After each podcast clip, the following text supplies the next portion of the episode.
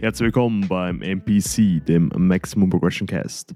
Wie immer ein herzliches Dankeschön, dass ihr heute für eine neue Podcast-Episode eingeschaltet habt. Wieder mit Finn und mit mir. Und wir werden uns heute über ein Thema austauschen, mit dem sich, glaube ich, schon sehr viele Athleten und Athletinnen, besonders ambitionierten Personen, ähm, sich gut identifizieren können. Und zwar, wie man den Sport, sag ich mal, wirklich ins Leben integriert und jetzt nicht versucht, Leben in Sport zu integrieren, sondern hier wirklich eine, sag ich mal, Balance findet, um das Ganze zu genießen, das Maximum aus dem Prozess zu ziehen und sich jetzt nicht unnötig viel Leidensdruck zu machen und im Endeffekt, sag ich mal, mehr dem Prozess zu geben, als man daraus ziehen kann, was eher kontraproduktiv wäre. Aber bevor ich da jetzt zu lang brabbel und schon das meiste vorwegnehme, gleich mal die Frage an dich, Finn. Wie geht's dir jetzt roundabout sechs Tage out bis zum ersten Wettkampf PCA First Timers in Birmingham? Und wie fühlt man sich so mit 500 Gramm Carbs? Also ich bin gerade sehr relaxed, also maximal relaxed. Muss auch sagen, mein Setup hier ist ähm, wild. ich liege einfach auf einer Matratze mit ganz vielen Kissen. Also ich glaube, noch mehr Kissen gehen gar nicht. Und ähm, ja, lieg hier wirklich sehr entspannt mit meinem Decaf. Hoffe, dass ich mich nicht während dem Podcast verschlucke. ähm, denn das ist schon, also ich bin schon sehr am Liegen und Liegen und Trinken. Schwierig, schwierig. Kann, kann klappen, muss nicht. Ja, man kennt's. Also, falls ich mich verschlucken sollte, tut mir das sehr leid und ich entschuldige mich dann hier schon mal an der Stelle. Aber für mich geht's ja heute beziehungsweise die, ab seit gestern in die Ladetage und da will ich einfach den Stress und alles Mögliche wirklich sehr gering halten. Ich sag mal so, der, der unvermeidbare Stress, der ist unvermeidbar. Nur alles drumherum, ja, sag ich mal, werde ich so entspannt wie möglich gestalten. Gelingt mir bis jetzt auch echt gut, ja. Ähm, dementsprechend geht es mir auch schon deutlich, deutlich besser. Bin zwar immer noch ziemlich vertiegt durch die letzten Tage, also gerade das Entladen war jetzt, äh, ja, war schon, war schon heavy. Ähm, und die Tage davor waren jetzt auch nicht unbedingt Ladetage, mhm. sondern halt, ähm, ja, Low Days, also eigentlich jetzt die letzten Wochen durch war nochmal mächtig, aber es ist auch nochmal gut was runtergegangen. Und ich bin sehr hyped jetzt auf die kommende Woche. Donnerstag Abflug nach Birmingham. Und ähm, dann werden das ein paar sehr geile Tage, denke ich.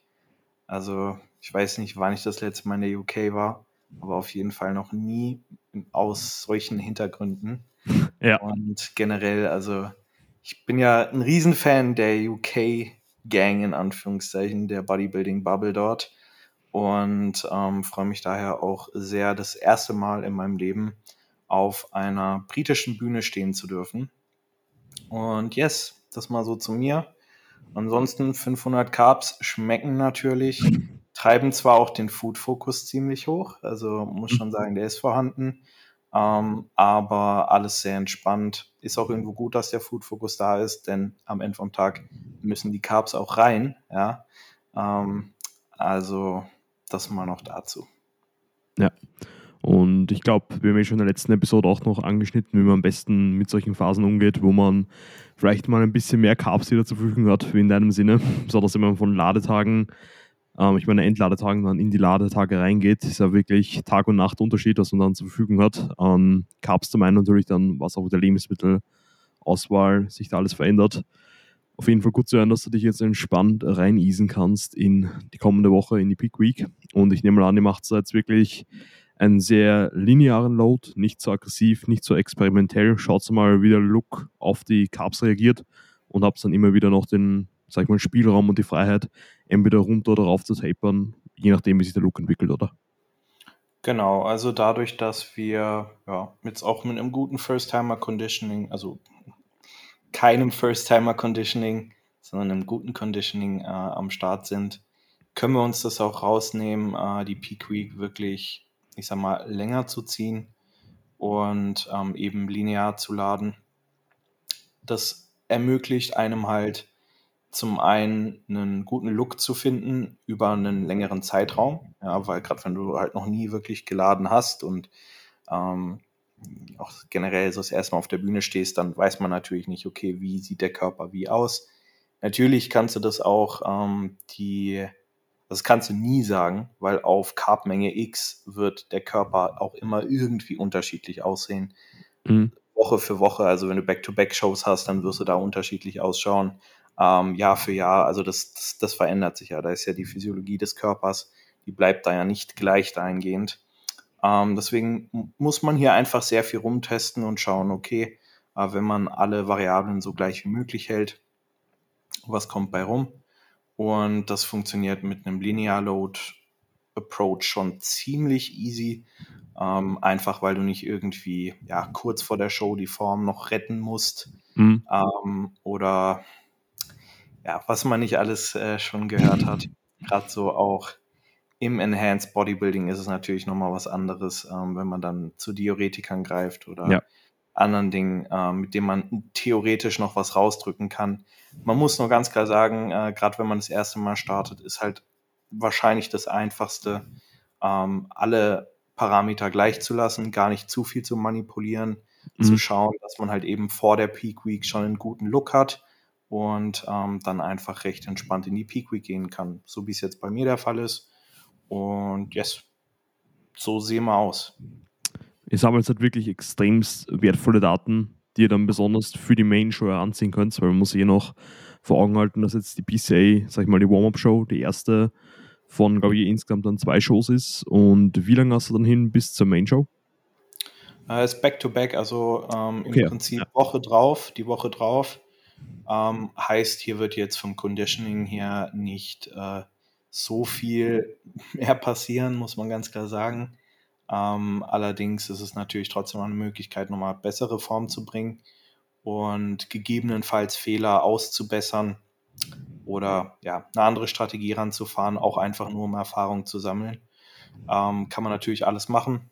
Es ist für mich sowieso, und das ist jetzt, glaube ich, auch eine gute Überleitung ins heutige Thema. Ähm, für mich ist diese, diese Prep, auch einfach weil es meine erste Prep ist, wirklich rein zum Erfahrung sammeln da und zum Spaß haben. Also ich mache mir hier gar keinen Druck, irgendwie ja, Todesendhärte zu bringen mit der perfekten Pralität und Vaskularität und was weiß ich nicht alles. Ja ähm, sondern das ist im Prinzip wirklich die erste Saison, wo ich das erste Mal diese Erfahrung machen werde und ähm, dementsprechend einfach ja, der Spaß am Prozess hier an vorderster Stelle steht. Und ich denke, das ist wirklich eine, eine gute Überleitung ins heutige Thema. Ja, zu 100 Prozent, weil ich glaube, da hebst du mal gleich hervor, wie wichtig auch der Blickwinkel ist, ähm, wenn man das Ganze mal angeht. Sei es jetzt die erste Show, sei es generell der Prozess in der Diätphase, in der Aufbauphase, generell im gesamten Bodybuilding. Äh, wenn man versucht, sag ich mal, alles sofort ähm, perfekt, was auch immer perfekt ist, das können wir, glaube ich, im Laufe von der Episode auch in Bezug auf Social Media und so weiter und so fort ein bisschen genauer erläutern. Ähm, eben versucht das Ganze so bestmöglich hinzulegen, dass man sich selbst extrem viel Druck aussetzt. Und ich glaube, du gehst du schon mit gutem Beispiel voran, wenn du einfach sagst, ich gebe mein Bestes, ich schaue, was dabei rumkommt, aber du gehst jetzt nicht dran und sagst, ich muss bei meiner ersten Season diese und jene Platzierung und ich muss diesen KFA erreichen, ich muss diese Form erreichen, weil einfach so viele Rahmenbedingungen drumherum, sag ich mal, passen müssten und es ist halt schlichtweg nicht der Fall, dass wir jetzt in einem Vakuum leben, sondern dass halt immer wieder Sachen passieren. Ich glaube, deine Prep ist auch das beste Beispiel dafür wenn man in der Prep umziehen muss, wenn ähm, mentale Schwierigkeiten dazukommen, körperliche Schwierigkeiten und so weiter und so fort, mit dem muss man einfach umgehen. Und wenn man da mit dem falschen Mindset reingeht, macht man sich, glaube ich, dann während dem gesamten Prozess ähm, das Ganze nicht leichter und besonders, wenn dann eben solche Dinge passieren, kann man wirklich wortwörtlich dran zerbrechen. Genau. Also ich muss ganz klar sagen, mein Ziel ist ja, diesen Sport für die nächsten 10 bis 15 Jahre aktiv und auf einem professionellen Level zu betreiben. Und hier muss man ganz klar auch einfach wirklich langfristig denken.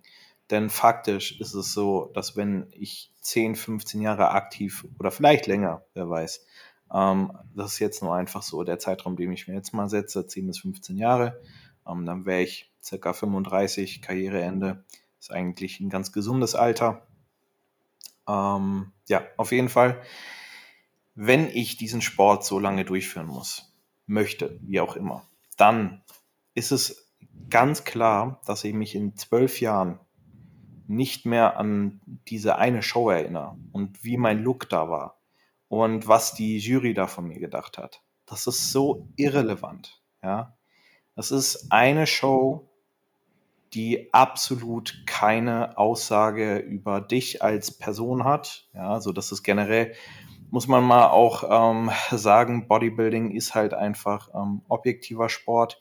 Am Ende vom Tag, du stehst da auf der Bühne, die Judges, die dich judgen, die kennen deine Story nicht, ähm, die wissen nicht, wer du bist, die wissen nicht, was du in der Prep erleiden musstest und all solche Dinge spielen dann einfach keine Rolle. Also da wird ja wirklich nur in diesem Moment dein Körper beurteilt, dein Look. Ja. Der war vielleicht gestern Abend viel, viel besser. Der ist vielleicht am Tag nach der Show, den Effekt kennt jeder Mensch, der ist am Tag nach der Show vielleicht noch mal besser. Ja. ja. Und ihr werdet halt genau in diesem Moment gejudged. In diesem einen Moment, in dem ihr vielleicht am besten ausseht, aber vielleicht auch überhaupt nicht. Ja. Äh, vielleicht seid ihr so nervös, dass äh, ihr so extrem anfängt zu schwitzen, dass euch das Tanning verläuft. All solche Dinge. Ja, und das muss man einfach wissen. Und ich denke, wenn du da reingehst mit dem Mindset, ah, ich muss das jetzt gewinnen und da hängt jetzt wirklich alles von ab, äh, denn das ist auch immer so das Ding, dieses Ich muss und wir müssen. Du musst gar nichts, ja. Du hast dich freiwillig für diese Prep entschieden, hoffentlich. Und nicht aus Gründen von Leute auf Social Media sagen, du sollst unbedingt eine Prep machen, weil deine Physik gut ist. Ähm, du hast dich für diese Prep entschieden, machst das Ganze freiwillig, ja. Ergo musst du da auch nichts gewinnen. Also gerade bei einer, bei einer First-Timer-Show oder generell in, den ersten, in der ersten Season. Die dient wirklich nur zum Sammeln von Erfahrung. Mhm. Mehr nicht. Und es ist wirklich so egal, wie du da oben stehst. Vielleicht nicht für dich und ich verstehe es auch, wenn die Leute Anforderungen an sich selbst haben. Die habe ich ja auch an mich. Ich wollte ja auch nicht da oben stehen und viel zu fett sein und äh, äh, oder flach oder viel zu überlaufen. Aber am Ende vom Tag, wen interessiert es in zehn Jahren? Das ist halt so. Ja.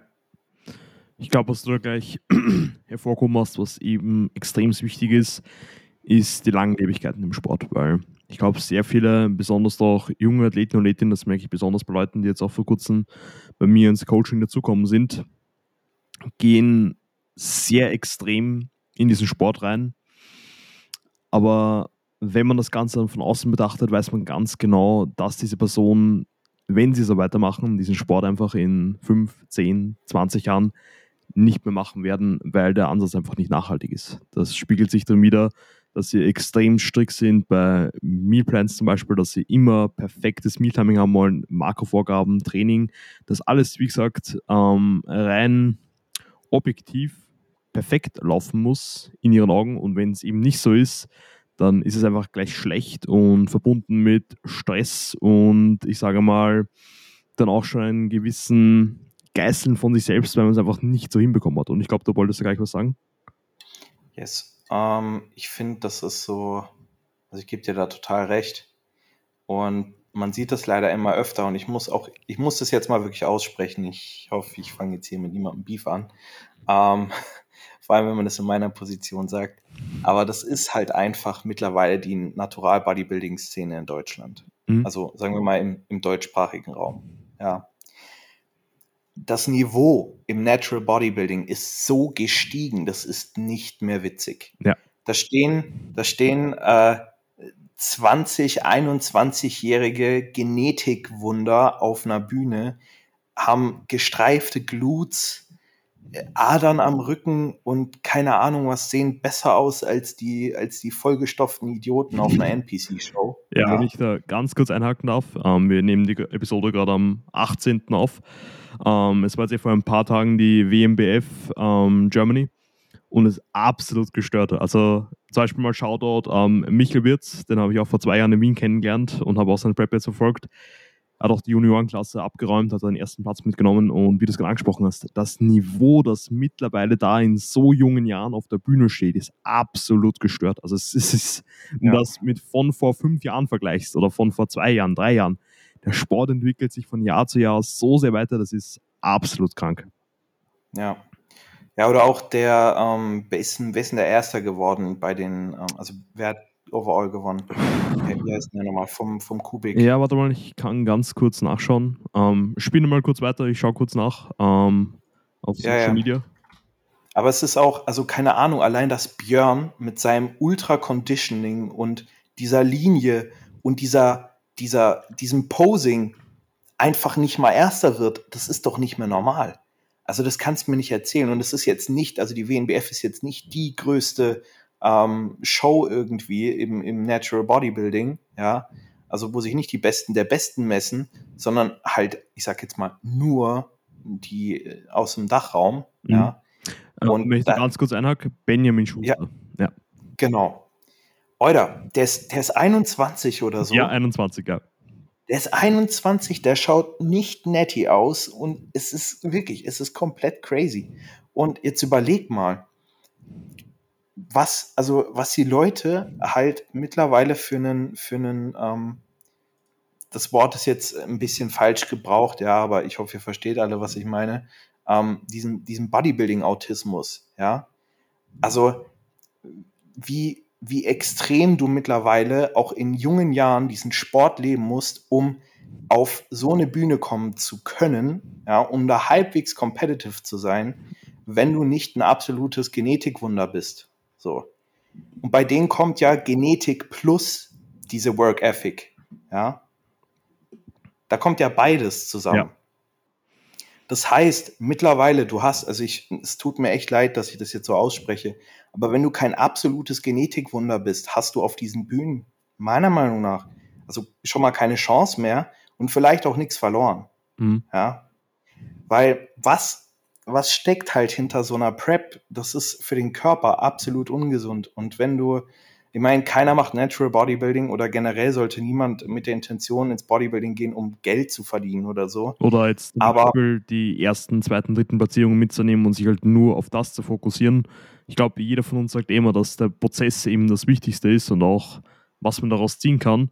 Aber du sprichst halt ganz genau, wenn du mit der Intention in den Sport reingehst, dass du jetzt sagen wir jetzt irgendein junger Typ oder eine junge Lady draußen, aber ich glaube, es trifft eher von Typen zu, sieht jetzt den Benjamin Schuster, wird abgeräumt hat, sieht die Form, sieht, was mit dem Wettkampf der Form einhergeht, auch dem ganzen Social Proof, sag ich mal, und denkt sich, ja, genau das will ich auch machen, folgt ihm jetzt, sieht, was für Routinen der Benjamin macht, sieht, wie er trainiert und so weiter und so fort, implementiert das alles auf sein Leben, aber man muss sich halt bewusst sein, dass man daraus nicht die gleichen Resultate ziehen wird, wie jetzt zum Beispiel der Benjamin. Ja.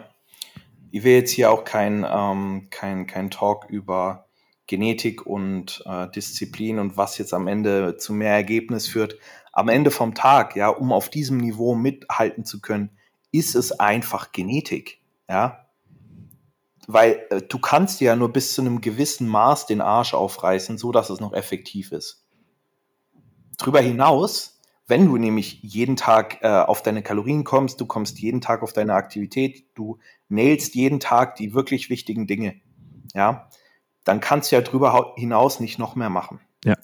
Und dann fangen die Leute an, und das ist das Problem, dann fangen die Leute an, so extrem perfektionistisch zu werden. Mhm. Ja.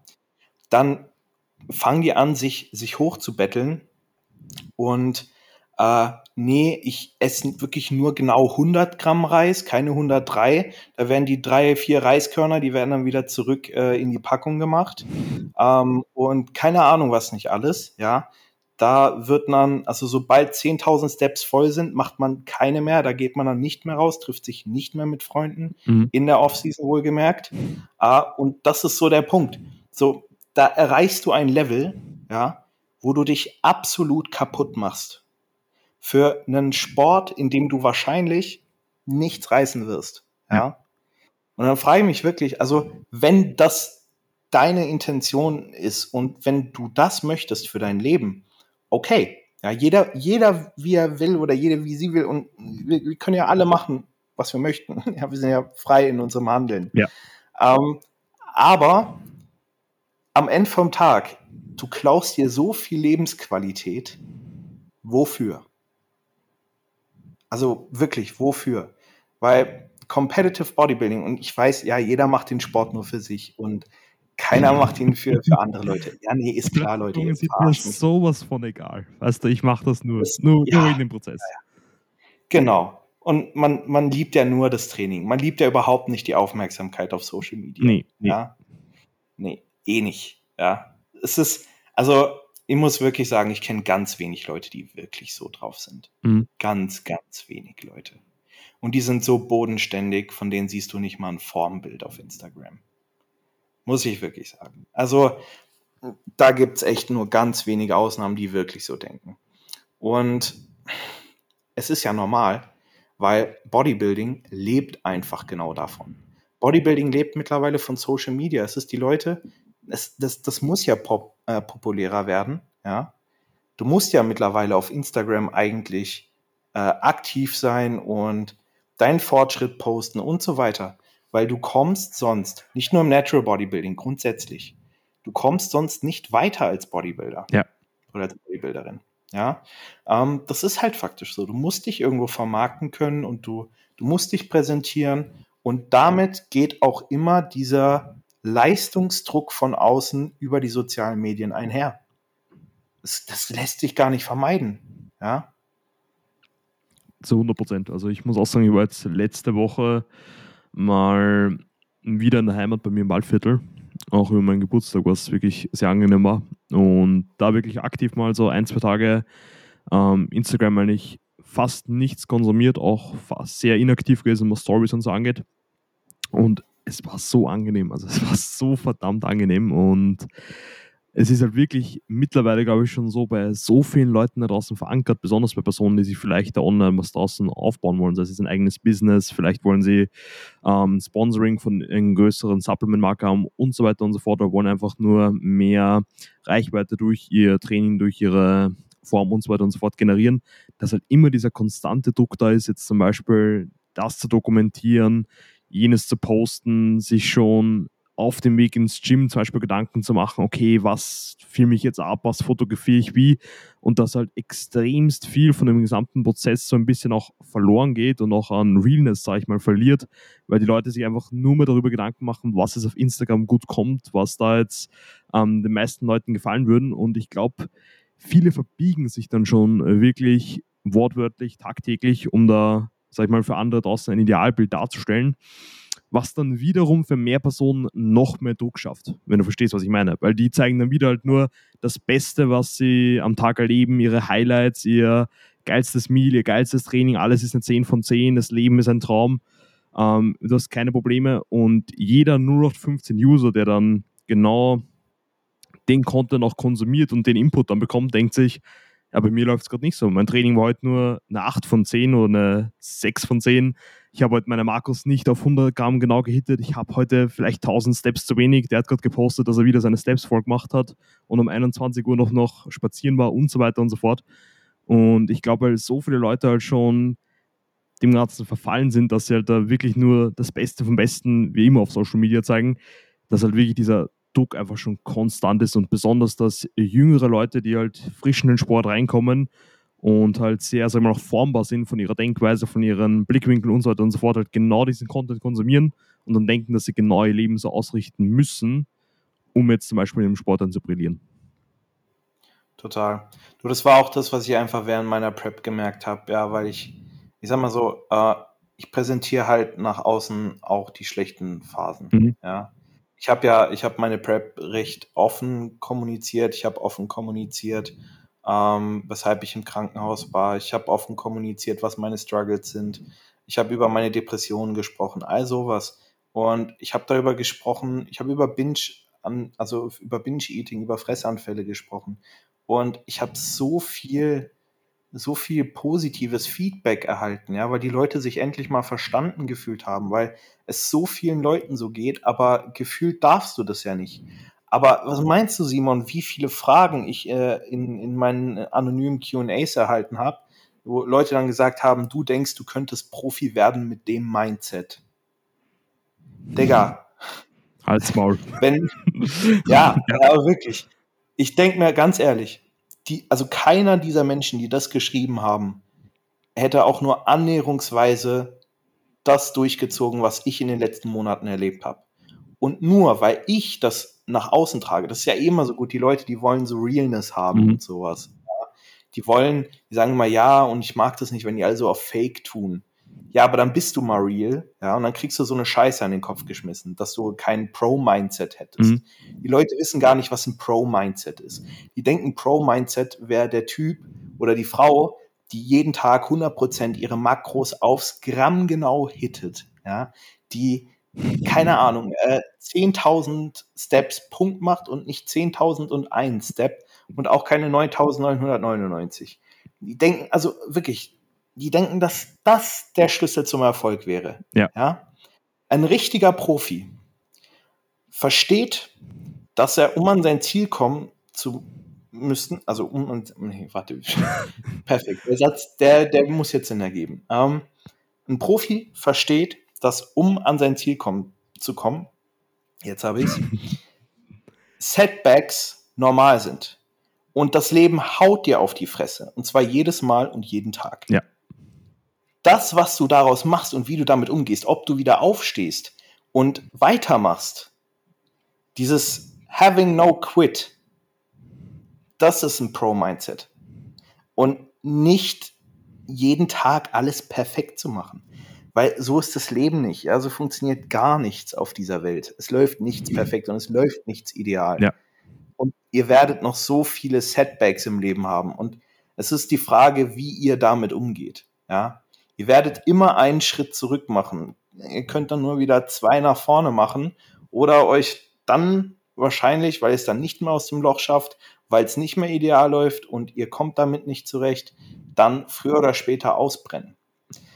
Ich muss ehrlich sagen, ich, ich spreche jetzt so ein bisschen, ein bisschen aus dem Nähkästchen heraus, ja, äh, was ich eigentlich nicht will. Aber ich kenne so viele, gerade eben aus meiner Bubble, die in der letzten Zeit für sich gesagt haben, nee, sie machen keine Prep mehr. Mhm. Nein, sie machen kein Bodybuilding mehr. Sie wollen jetzt andere Sportarten machen. Wettkampf-Bodybuilding ist nichts mehr für sie und so weiter. Weil sich diese Leute faktisch einfach selbst in den Burnout getrieben haben, weil sie sich selbst Druck gemacht haben, weil Social Media ihnen wirklich Druck gemacht hat, ja, weil von ihnen erwartet wurde, dass sie jeden Tag der perfekte Athlet oder die perfekte Athletin sind. Ja. Das ist, ich finde das so, das ist so unglaublich traurig, ja. Weil das sind gute Menschen und das wären auch gute Athleten oder gute Athletinnen geworden und hätten auch Profipotenzial gehabt irgendwo. Nur dann steht denen halt ja, das Leben im Weg und Social Media, und dass sie dann runterredet. Und ich glaube dann auch ihre Herangehensweise an den Sport und die, sag ich mal, eigenen Parameter, die sie sich selbst, sag ich mal, auferlegen, dass sie jetzt quote unquote ein guter Athlet oder eine gute Athletin sind.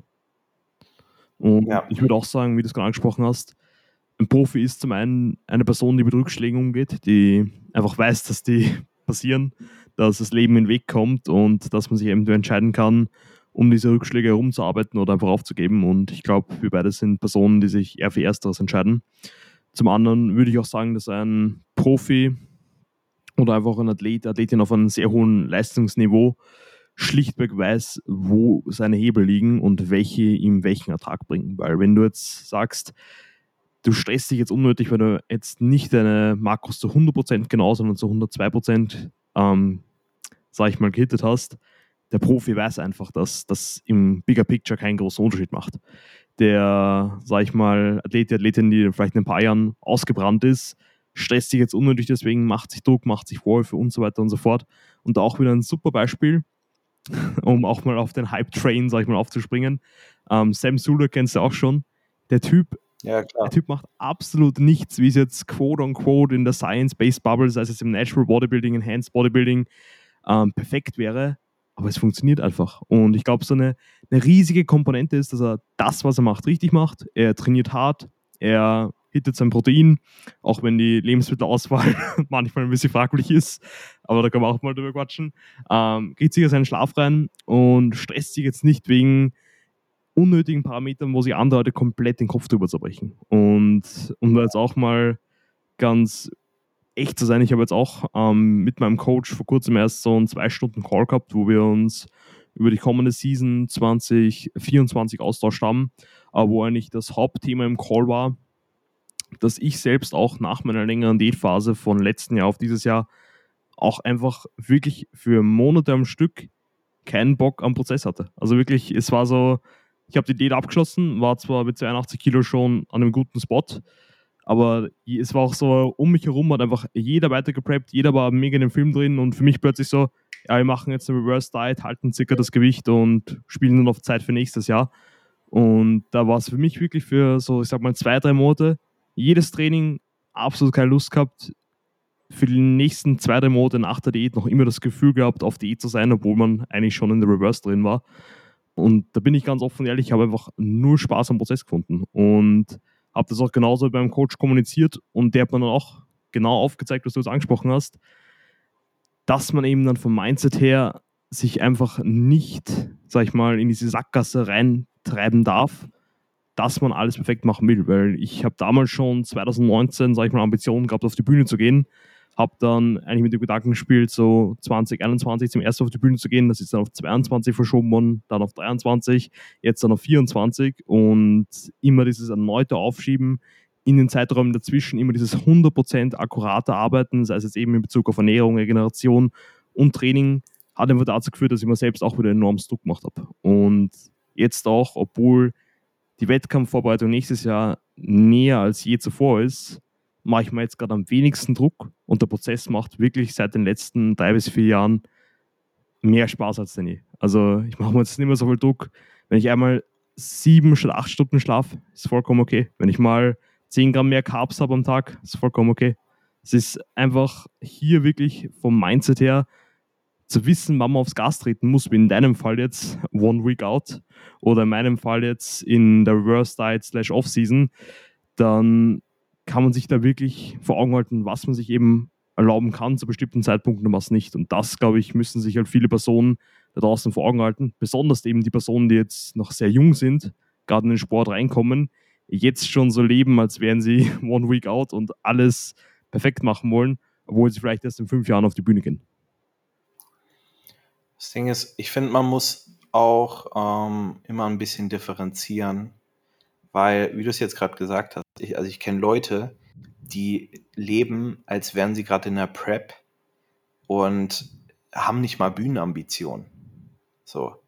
Weil die verfolgen irgendwelche TikToker, irgendwelche äh, Instagram-Influencer und sonstige, die halt jeden Tag vorleben, wie perfekt ihre Morgenroutine ist und dann äh, das und das und das. Und die denken, die müssten das machen, um jetzt da hinzukommen. Äh, nein, müsst ihr nicht. Ja, wie oft, ich, ich weiß wirklich nicht, wie oft schon von Klienten gefragt wurde, darf ich noch einen anderen Sport machen? So. Also darf ich joggen gehen oder darf ich mit dem Fahrrad fahren am Wochenende? Er sagt, Alter, ja, bitte, geh, fahr. Fahr so lange, wie du willst. Und Simon, du hast was zu sagen. Dann lass ich dich mal. Ja, und zwar, das ist auch genau der Punkt, den ich vorher noch gemeint habe man stellt dann die Leute auf Social Media einfach so auf ein Podest, dass es einfach diese perfekten Menschen sind, die nur für den Sport leben, die das wirklich von der Sekunde, wo sie aufstehen, von der Sekunde, wo sie ins Bett fallen, einfach nur Athleten und Athletinnen sind. Aber das sind genauso Menschen wie wir. Die haben auch ihre Probleme. Zu 100 Prozent. Die haben auch ihre Laster, die haben ja. ebenso auch ihre Routinen, ihre Sachen außerhalb vom Bodybuilding, was sie halt auch ausleben aber halt nicht so auf Social Media präsentieren, weil es halt eben nicht zu diesem Ideal Athleten, Athletin-Bild ähm, passt, was sie halt selbst geschaffen haben. Ich glaube, die, die leben dann selbst auch schon in diesem Druck, weil sie haben jetzt immer nur gezeigt, dass sie Athleten Athletinnen sind und trauen sich dann gar nicht mehr zu zeigen, okay, jetzt gehe ich mal in die Shisha-Bar, obwohl das jetzt vielleicht nicht, das, das war auch super, finde ich, dass du das das letzte Mal eine Story gehabt hast, weil ich glaube, du warst erst mit der Lilly zum Beispiel. Und da einfach zu zeigen, ja. dass man auch sowas macht oder Leute, die jetzt zwar dieses extremste Hustle-Mindset haben, wirklich im Gym da ihren Arsch aufreißen, aber dann zum Beispiel auch gerne mal am Abend zocken oder eine Serie schauen. Aber teilweise wird es schon suggeriert, dass solche Sachen auch schon verteufelt werden, weil du bist nicht produktiv und dieses und jenes und sich dann zum Beispiel gar nicht mehr trauen, über sowas zu reden oder das überhaupt nicht mehr zu machen, weil sie schon fast ein schlechtes Gewissen haben, wenn sie es tun. Ja, oder ich habe ja zum Beispiel auch also für mein Coaching mehr oder weniger einen Aufnahmestopp, sage ich mal. Also ich halt gesagt habe, ich bewerbe gerade mein Coaching nicht aktiv und ich gucke gerade nicht, dass ich noch mehr Leute reinbekomme, einfach weil die Kapazitäten schwinden. Und ich werde gleich automatisch von jemandem als nicht effizient bezeichnet. Mhm. So. Ich wurde gefragt, ja, kannst du denn nicht effizienter arbeiten? Ja, muss mhm. ich mich jetzt kaputt arbeiten oder was? Das ist das wirklich, die Leute, die, die, die wollen, die wollen mehr Realness, also sagen sie zumindest, ja. Dann zeigst du aber nach außen, dass du halt ein Mensch bist mit Problemen und dann ist es nicht okay. Ja, ja, weil faktisch ist es halt doch nicht das, was die Leute sehen wollen, sondern die wollen den Fulltime-Hustler Online-Coach und den äh, am besten mit 21 Jahren Classic Physik Profi Finn, ja. Mhm. Und wenn es den nicht gibt, dann finden sie das nicht attraktiv. Ja. So. Ja. Wo ich mir wirklich, also ich, mir ist es eh scheißegal. Also mir ist, ich, ich kenne echt wenig Menschen, denen, denen das, äh, denen die Meinung anderer so am Arsch vorbeigeht, wie es bei mir der Fall ist. Aber mir geht das eher am Arsch vorbei. Und am Ende vom Tag, ich zeige das, worauf ich Lust habe. Mhm. Ja. Und auch das macht mir dann viel mehr Spaß an meinem eigenen Leben, wenn ich mich eben nicht auf Social Media präsentiere als welchen Gott, weil ich selbst dann einfach an mich auch wieder niedrigere Erwartungen stelle, in Anführungszeichen. Keine zu niedrigen. Man muss hohe Ziele haben, ja, man muss sich den Arsch aufreißen. Und ihr sollt hart arbeiten, ja. Aber macht das für euch und nicht für Social Media. Das ist, ihr geht daran kaputt. Man muss irgendwo immer auch noch differenzieren, ja, weil ich finde so diese Hardcore-Phasen und sowas, das ist irgendwo, es hat schon noch Daseinsberechtigung. Jetzt mal zum Beispiel, also reden wir jetzt mal von so einem Roman Fritz, mhm. ja. Das ist ja wirklich absolut 100% Bodybuilder, ja. sage ich jetzt einfach mal. Er ist aber auch ein Mensch. So, das merkst du, wenn er, wenn er seine QAs aufnimmt mit seiner Freundin und so. Er ist auch ein Mensch, ja. Und ähm, das, das drüber hinaus, diese, diese Leute, wenn du dir die als Vorbilder nimmst, die verdienen damit ihr Geld. Da geht es um wirklich einzelne Prozente an Muskulatur der Roman, der steht morgens auf und fragt sich, okay, wie kann ich heute 200 Gramm mehr Muskulatur aufbauen? So, ja, weil er das muss, weil er Profi ist ja. und weil man das von ihm erwartet, weil man das von ihm verlangt, weil das sein Job ist, sein ganzes Leben. Das sagt er selbst von sich, ja. Das ist was anderes. Und wenn du dir als normaler Mensch, der einfach ein bisschen Muskulatur aufbauen will und irgendwie, keine Ahnung, äh, shredded im, im Sommer am Strand liegen möchte, wenn du dir als so ein Normalo denkst, es sei was Natürliches oder du musst so leben wie ein Roman Fritz oder irgendwer anders, Alter, dann, dann hast du echt, echt einen an der Waffe. Also ja. wirklich. Also ich würde sagen, sind, das sind so du endest dann genauso wie der Typ, der dann in der Offseason sich denkt, ja, für mein Cardio, da mache ich schon das Meta Plus. Wichtig und ja. richtig, ja. Ganz wichtig. Und Leute, es ist wirklich, äh, also dieser Sport ist eigentlich so simpel, ja. Aber die Leute, die machen daraus so eine Wissenschaft, also der, der Sport ist eine Wissenschaft, muss man dazu sagen, ja. ja. Anatomie, Physiologie, Biomechanik lässt sich nicht wegreden. Aber darüber hinaus ist es wirklich eigentlich nur, du musst fressen, du musst trainieren. hart trainieren, du musst jedes Mal noch härter trainieren als letztes Mal. Du solltest deinen Schlaf reinbekommen und theoretisch ist das das Geheimnis. Ja, mehr musst du eigentlich nicht machen. So baust du Muskulatur auf und zwar richtig viel. Ja, das über einen längeren Zeitraum, also dann noch Faktor Zeit dranhängen und du wirst Genau. Muskelmasse aufbauen. Und es ist simpel, aber nicht einfach, aber es ist simpel.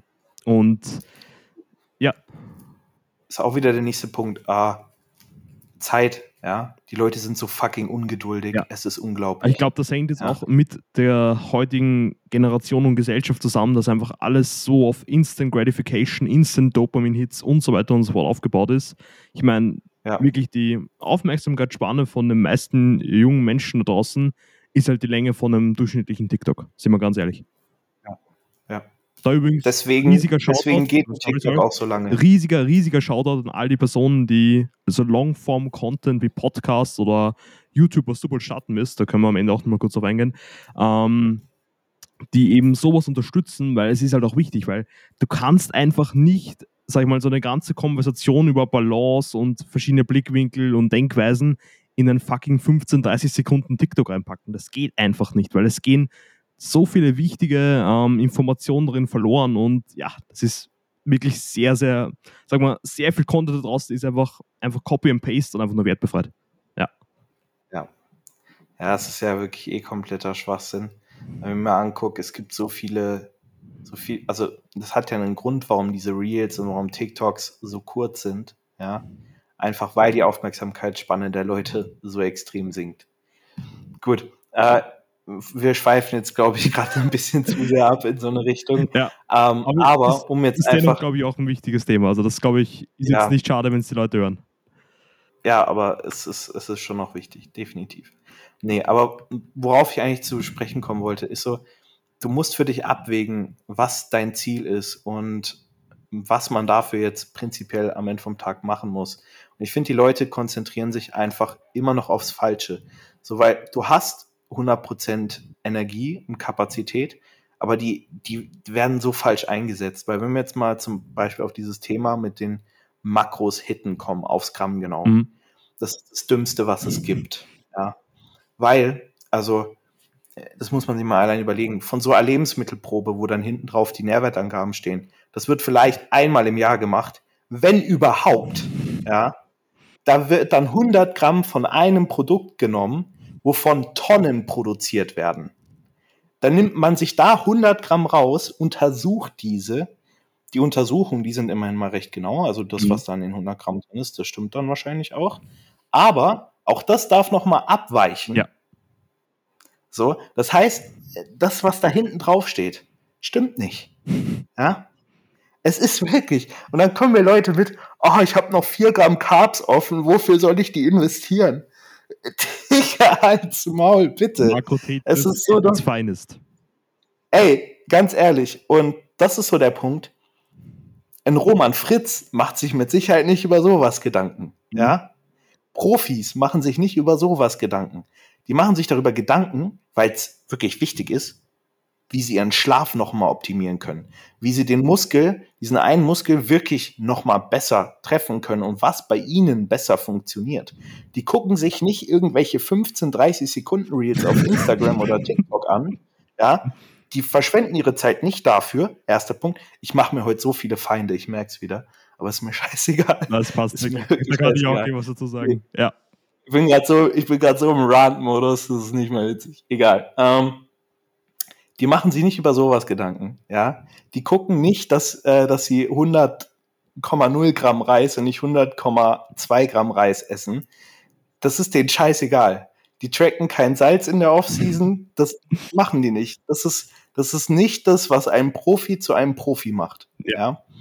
Und, und ihr hockt da draußen und überlegt, wie, keine Ahnung, man noch ein bisschen mehr die gedehnte Position des, des äh, Latissimus Dorsi Ilia Crest äh, treffen, biasen kann, wie auch immer. Ja. Es ist wirklich, die Leute machen sich über die komplett falschen Dinge Gedanken und investieren ihre Kapazitäten so, so unfassbar an den falschen Ecken.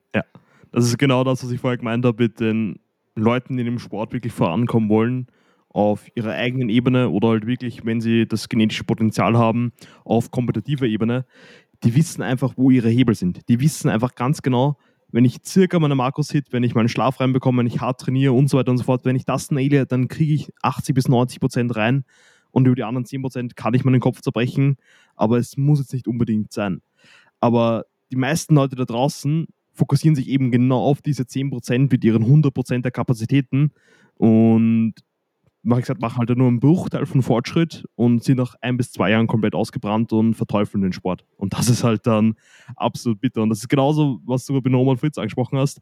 Du musst da mit dem, mit dem TikToks, stell dir mal vor, dass der Siebam jetzt nicht zum Beispiel mit einem Coach zusammenarbeitet, um halt eben genau herauszufinden, wie er seine Nutrition, sein Training, seine Regeneration aufs nächste Level bringt, sondern dass er selbst einfach so vor dem Training noch so schaut, okay, was sagen sie die TikToks, was soll ich trainieren, wie soll ich mein Training gestalten, das ist halt, ja, ich meine, in gewisser Art und Weise, ich weiß nicht, ob es, es sollte eigentlich offensichtlich sein, ich will jetzt auch nicht gegen Leute schießen, die wirklich gute, informative TikToks und Reels machen, aber einfach extrem viel von dem Content da draußen ist halt leider Müll oder Dinge, die einfach nur schlecht von irgendwo nachgeplappert werden, ist halt leider so. Und da jetzt den Großteil seiner Informationen fürs, für den eigenen Prozess, sag ich mal, da herauszuziehen, ist einfach problematisch. Es ist einfach verdammt problematisch, weil es halt auch extremst pauschalisiert ist in den meisten Fällen. Und ja, du halt ein oh, Individuum oh, ja. bist. Du bist halt ein verdammtes Individuum mit eigenen Rahmenbedingungen, eigenen, sag mal, Längenfeldes, wenn man da ins Training reingeht, eigenen Präferenzen und so weiter und so fort. Und das wird alles außer Acht gelassen. Hauptsache, das ist die eine perfekte Übung, um dein Lat in der gedehnten Position zu treffen. Aber der Rest drumherum ja. ist scheißegal. Und das ist halt, ja, traurig. Besonders, weil halt eben so viele junge Leute in den Sport reinkommen, genau diese Informationen aufnehmen und einfach wirklich auf so eine, eine schiefe Bahn, sag ich mal, gebracht werden. Und das ist einfach traurig. Ja. Ja, es ist halt, ähm, also ich merke das zum einen auf äh, die ganzen anonymen Fragen, die ich bekomme, die ich pauschal nicht beantworten kann. Mhm. Ja. Und du, du erkennst aber immer wieder, wie überhaupt diese Fragen zustande kommen. Und die kommen durch solche Reels zustande. Ja. Welche Übung ist jetzt die bessere? So, dieses Pauschaldenken. Und das Ding ist, die Leute, die machen nur noch Copy-Paste-Kacke. Da setzt sich ja keiner mehr hin und überlegt sich, wie kann ich jetzt wirkliche Informationen verpacken und nach außen tragen. Weil, nochmal, um die Komplexität dahinter, hinter Training und Ernährung für ein Individuum erklären zu können, reichen keine 15 bis 30 Sekunden. Ja. Dafür brauchst du Stunden, Wochen, Monate. So. Und da kommen wir in den Punkt, wo eigentlich nur noch Coaching, Personal Training effektiv ist. Alles darüber hinaus nicht. Sich nur Informationen aus dem Internet zu holen, wird nicht funktionieren. Ja? Am Ende vom Tag, selbst ein Online-Coach, und das ist jetzt, äh, jetzt muss ich ja aufpassen, was ich sage, äh, selbst Online-Coaching funktioniert nicht. Wenn du nicht verstehst, dass dein Coach dir nicht sagen kann, was für dich funktioniert. Ja? Sondern am Ende vom Tag du alleine, beziehungsweise ihr beide zusammen herausfinden müsst, was für dich funktioniert. Ja. Das ist Online-Coaching. Ja. Und das ist das, was am Ende vom Tag überhaupt den Effekt dahinter bringt. Weil eigentlich bräuchtest du keinen Online-Coach, wenn du alleine für dich herausfinden kannst, was für dich als Individuum funktioniert. Nur, ich bin Online-Coach und ich sage euch eins, die Leute können das nicht. Ja? Wir schaffen es nicht rauszufinden, was für uns funktioniert. Vor allem auch durch diese Reizüberflutung von Social Media, weil jeder sagt ja was anderes. Ja. Ich bin der Ansicht, die Besten der Besten sind die, die am wenigsten auf andere gehört haben. Change my mind. Bitte ich bin mir ganz sicher, das sind die Holzköpfe, ja, die einfach gewusst haben, okay, um dahin zu kommen, muss ich mir jeden Tag an diesen Stellen den Arsch aufreißen. Und so haben sie es geschafft. Natürlich, an der Spitze haben wir auch immer Leute, die Glück hatten. An der Spitze der Welt haben wir immer Leute, die, die einfach nur viel Geld geerbt haben und so weiter. Bla bla bla. Aber die, die sich durch harte Arbeit dahin bekommen haben, ich wette mit dir, das sind die, die nicht auf äh, Hater gehört haben, die nicht auf Freunde gehört mhm. haben, die dir nur einen Rat geben wollten. Mhm. Nee, das sind die, die einfach wirklich diese Scheuklappen auf hatten und durchspaziert sind. Ja?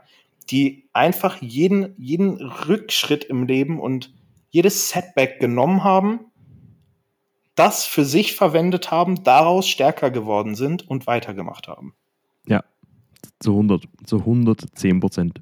Und ich glaube auch besonders der Punkt, den du gerade im Coaching hervorgehoben hast, ist enorm wichtig, weil selbst der beste Personal Trainer, Online-Coach draußen, was auch immer, steckt halt nicht in deiner Haut. Der weiß halt nicht, was für ein Feeling du jetzt bei der Übung hast, was, ich, was für dich in der Vergangenheit gut oder weniger gut funktioniert hat, was für deine Ernährung gut oder weniger gut funktioniert und so weiter und so fort. Natürlich kannst du das alles kommunizieren und da kann man gemeinsam damit arbeiten. Aber diese, diese Schnittstelle ist halt so unglaublich wichtig, dass diese Kommunikation stattfindet. Und ich glaube, deswegen ist es auch ein Coaching funktioniert meiner Meinung nach immer am besten, wenn es halt nicht so eine Diktatur ist, dass der Coach sagt, okay, ich habe diese, jene Studie gelesen, ich habe das und das in der Ausbildung gehört, ich habe das und das von meinem Lieblingsinfluencer gehört, weißt du, vertrau mir, Bruder. Ähm, und ja. die wollen das halt eins zu eins auf ihre Athleten und Athletinnen anwenden. Die wollen die jetzt so richtig in eine Form reinquetschen. Ich, ich lasse dich gleich dazu kommen. Ähm, aber gute Coaches wissen halt, wie sie die Informationen, die sie haben, dann auf die einzelne Person, sag ich mal, so abwandeln, dass es für die Person auch funktioniert. Weil wenn ich jetzt einen Schichtarbeiter sage, der wirklich teilweise, sagen wir 36 Stunden am Stück wach sein muss und ich sage ihm, du musst aber so und so viel Schlaf immer in dem Intervall reinbekommen, ja, wird ihm viel helfen. Aber Finn, du kannst da gleich nochmal drauf eingehen. Ich würde sagen, Simon, ich gebe dir absolut recht, aber lass das in einem separaten Podcast behandeln. Weil das ist wirklich, also Kommunikation im Coaching und, und das, was eigentlich Coaching sein sollte, das ist das ist wirklich, das ist so viel, aber auch geiler Input für die Leute da draußen. Also äh, könnt ihr gerne zu Feedback geben, aber das wäre definitiv äh, ein Thema, das wir mal aufgreifen könnten. Denn ich denke, es ist immer noch so viel Missverständnis da draußen, was Online-Coaching eigentlich ist. Ja. Also da mal wirklich drüber zu quatschen, wäre, denke ich, ganz geil. Ich nehme mal hier die Hand runter, das ist ja nervig. ähm, yes, aber um jetzt nochmal zum Punkt zu kommen. Ich würde ich würd sagen, wir spannen nochmal den Bogen und geben vielleicht noch so ein paar Tools an die Hand, wie vielleicht auch Leute, die jetzt schon an diesem Punkt sind, dass sie so ein bisschen merken, okay, dass dieser Burnout sich so ein bisschen meldet, dass sie weniger Spaß am Prozess ja. haben, dass sie Leistungsdruck über Social Media und so weiter und so fort verspüren, wie die jetzt ja. Per se besser damit umgehen und den ersten Input, den ich da gleich mal reinballen würde oder so ein Hot Take von meiner Seite, einfach generell weniger Zeit auf Social Media zu verbringen, einmal weniger ähm, externe Stimuli, sag ich mal, über solche Dinge aufzunehmen und sich da wirklich mal einfach, wie du gesagt hast, mal längere Zeit auf einen eigenen Prozess zu fokussieren und da die Arbeit reinzustecken, kann schon enorm hilfreich sein. Ja. Also ich denke, das ist ein wichtiger Punkt, so dieses Thema Digital, Digital Detox. Ja. Ähm, nur muss man sagen, also dieses weniger funktioniert für so viele Menschen schon gar nicht. Mhm. Ja. Ähm, also du musst dir, also man muss da leider mittlerweile, weil das so ein Suchtverhalten ist, auf so eine App drauf zu gehen und äh, die ganze Zeit diese, diese Story-Kreise da wegzudrücken und keine Ahnung was auf aktualisieren. Und da muss du ich, verbringst ja so viel Zeit Da muss ich drauf. ganz kurz einhaken. Es ist halt wirklich schon erschreckend, ja. da tappe ich mich selbst auch dabei, wie stark es einfach schon so gewohnt ist. Sagen wir mal, bestes Beispiel, du setzt dich aufs Klo, du nimmst dein Handy raus, du gehst auf Instagram und klickst instant auf die Story oben und bist auch schon wirklich so, du klickst durch, klickst durch, klickst durch, klickst durch und irgendwann ist mal was dabei, oh, das schaut vielleicht interessant aus, klickst nochmal zurück, schaust dir die Story an. Das ist halt, wie gesagt, das ist schon ja. so ein autonomes, ähm, sag mal, Verhalten, dass, wie du sagst, der Moderation, glaube ich, extrem schwer ist, dass du vielleicht ja. mal wirklich eine Zeit komplett streichen musst, ein Extrem fahren musst und dann vielleicht probieren ja. kannst, da wieder ein bisschen Moderation reinzubringen und ein bisschen dann, sag ich mal, auch balancierter mit dem Ganzen umzugehen denke ich auch, weil das Ding ist, es ist ja schon passiver Konsum. Ja. ja? Also ist ja, wir, konsumieren es ja nicht mehr aktiv und bewusst. So, wir haben ja gar kein Bewusstsein mehr dafür. Das heißt, also entweder setzt du dir wirklich Zeiten am Tag, wo es fix keine Bildschirme gibt, ja. Aber du musst wirklich sehr restriktiv ja eigentlich vorangehen. Also du kannst hier nicht sagen mit, ah, ich probiere jetzt mal weniger Zeit auf Instagram zu verbringen. Glaubt mir, Leute, das funktioniert vielleicht einen Tag gut, ja, ja. wenn überhaupt. So entweder löscht ihr jegliche App, eine Möglichkeit. Zweite Möglichkeit, ihr setzt euch wirklich fixe Zeiten am Tag, wo ihr ja ähm, das mal auf jeden Fall probiert. Gar keine Bildschirme. Also auch jetzt nicht statt dann dem Handy den Fernseher anzuschalten, das ist jetzt auch nicht unbedingt sinnvoll. Wäre vielleicht aber, wenn euer Problem wirklich Instagram ist und gar nicht mal primär Medienkonsum, ähm, dann wäre das wahrscheinlich auch noch mal besser, als wenn ihr dann gar, also trotzdem weiterhin Zeit auf Instagram verbringt, aber gut ist es jetzt dennoch nicht. Ähm, dann ist, denke ich, auch wichtig, was man auf Instagram konsumiert. Ja. Hier Tipp wirklich an jeden, eure For You-Page, schaut euch da wirklich an, was ihr da vorgeschlagen bekommt.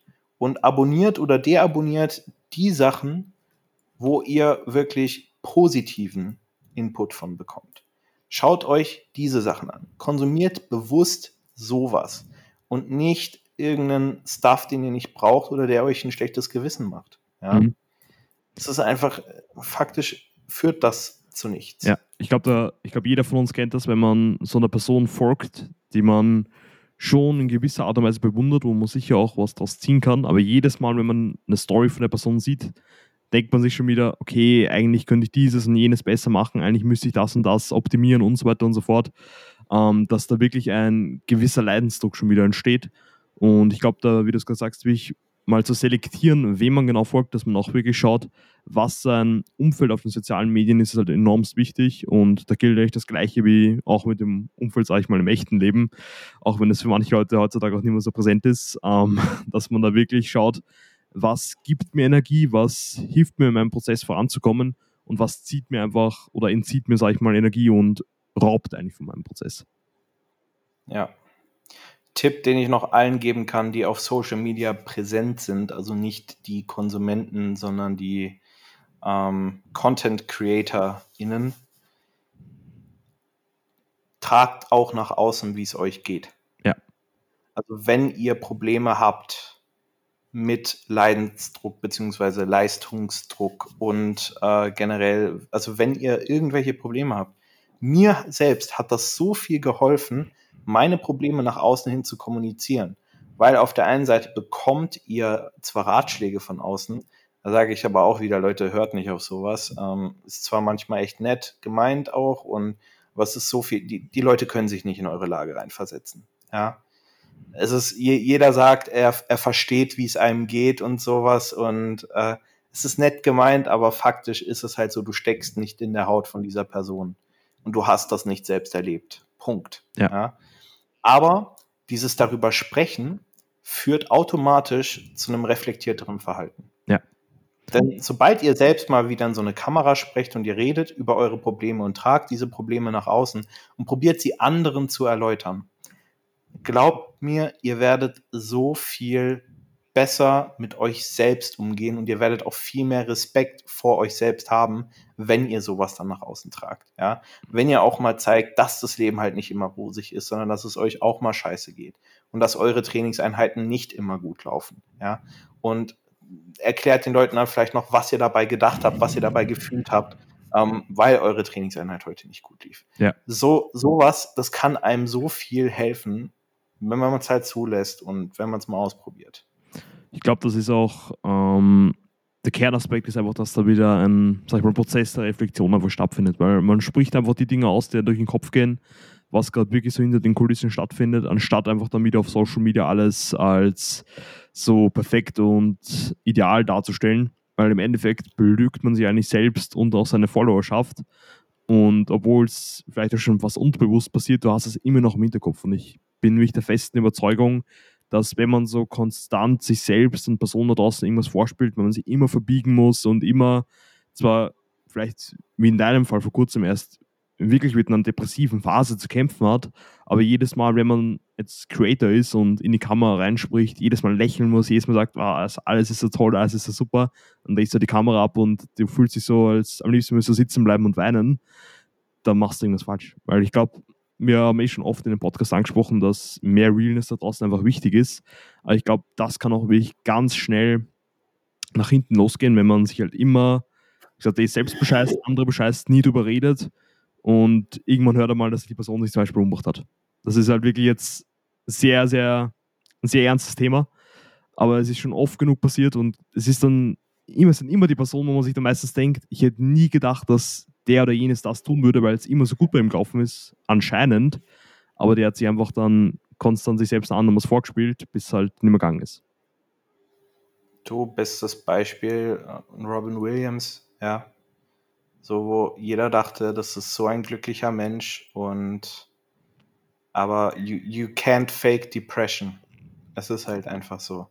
Du kannst, und ich, ich kann das ja auch, ja. Das war ja auch so geil, weil ich habe am Tag drauf, also nachdem ich über meine Depression gesprochen habe, ein Tag oder zwei Tage später habe ich wieder in die Story geredet und ich habe dabei halt gelächelt, weil in dem Moment ging es mir eigentlich auch ganz gut. Und dann haben wir dann auch schon wieder Leute geschrieben, oh, das ist schön zu sehen, dass es dir jetzt wieder besser geht. Also denk, ja, nee, Alter, wenn du eine Depression hast, dann geht es dir nicht äh, zehn Minuten später wieder Bombe. Ja. ja. So, du hast zwar dann auch Ups und Downs, aber du hast halt Depressionen. Die sind jetzt nicht von heute auf morgen weggegangen. Ja. ja. Muss man halt ganz klar sagen. Deswegen, Leute, ernstes Thema und ähm, ich glaube, wir werden in Zukunft dann in einer eigenen Ja. Episode nochmal sehr in depth auf generell Depressionen und auch den Umgang damit umgehen, weil oder ansprechen, weil das einfach ein verdammt wichtiges Thema ist. definitiv. Ja. Nee, aber Leute, wirklich, ähm, ich würde mir einfach mehr Realness auf Instagram wünschen. Ich denke, das würde zu so einer besseren und stärkeren Community führen. Aber ich glaube, da muss so viel Umdenken bei so vielen Menschen stattfinden. Ähm, ja, aber vielleicht kriegt man das ja hin. Ja, ich würde sagen, wir gehen einfach als, als gutes Beispiel hoffentlich voran und machen es einfach. Und auch wenn wir genau. nur ein paar Leute damit anstiften können, dass sie da auch vielleicht ein bisschen offener mit umgehen und ein paar Leute damit geholfen ist, ist das schon, sag ich mal, Dank genug. Ja. Es ist selbst, wenn es nur eine Person ist, die am Ende vom Tag äh, besser mit ihren eigenen Problemen umgehen kann, bin ich schon zufrieden. Also, Das muss ich eh sagen, es war auch so der initiale Gedanke hinter dem Podcast, auch wenn es nur eine Person her hören würde und diese eine Person da ein bisschen was daraus mitnehmen kann, dann ist das mehr, mehr als eine normale Genugtuung, dass man vielleicht Stunden sich hinsetzt, das Ganze aufnimmt, schneidet und so weiter und so fort. Und da auch nochmal riesen Dank, dass wir jetzt mittlerweile schon, ich glaube, pro Episode knapp über 300 Leute erreichen, dass wir jetzt auch schon nur mehr acht Bewertungen brauchen, dass wir die 100 voll machen. wir haben ja schon Pre-Podcast gesprochen, das müssen wir auf jeden Fall noch hinkriegen. Also Finn hat jetzt, glaube ich, dann insgesamt noch knapp zwei Wochen, oder? Bis dann die Season zu Ende ist, oder? ja, also es sind genau 13 Tage, das ist mein letzter Wettkampf. Yes, sir. Also ich glaube, wir werden eh nochmal einen fetten Shoutout machen. Es ist noch wichtig, dass wir das voll machen. Ich glaube, das kriegen wir hin. Und in dem Sinne, glaube ich, können wir die Episode auch hier gut abrappen. Ich würde sagen, wir wollten am Anfang eh viel über Balance reden, haben aber dann eh sehr viel auch mit Social Media aufgegriffen, mit Realness, mit generell auch dem jetzigen State so ein bisschen der Fitness-Bubble. Also ich glaube auch der Podcast, auch wenn jetzt nicht so gebündelt war mit Informationen, war dennoch sehr viel, sehr viele Denkanstöße, glaube ich, waren dabei. Und wir Ja. hoffen auf jeden Fall, dass ihr da einiges draus mitnehmen konntet. Also wie immer, wäre uns eine riesige Freude, wenn ihr das Ganze teilen könntet, dass einfach mehr Leute von dem Mehrwert hier was haben und auch hoffentlich, wie wir es gerade angesprochen haben, einfach auf den sozialen Medien einfach ein bisschen mehr Readers schaffen können. Das wäre schon verdammt geil. Ebenso bewerten auf der Plattform, auf der ihr gerade hört, hilft enorm. Und wenn ihr in der Zukunft keine Folgen vermissen wollt oder verpassen wollt, gerne auch den Podcast abonnieren und folgen, hilft uns auch enormst. Und Finn, willst du noch finale abschließende Worte hier an die Zuhörerschaft wenden, bevor wir dann in der nächsten Episode mal ein Recap machen zu BCA Birmingham? Mm, nee, ich habe eigentlich schon echt alles gesagt. Also ich bin I'm out, over and out and going to eat carbs now. Richtig und wichtig, perfekt. Dann, gesagt, war mir eine Ehre, dass du auch wieder Zeit genommen hast. War ein geiler Talk und nochmal Dank an alle, die zugehört haben bis jetzt. Seid wirkliche Ehrenmänner und Ehrenfrauen. Und in dem Sinne, bis hoffentlich bald wieder. Passt auf euch auf, haut's rein. Servus. Peace.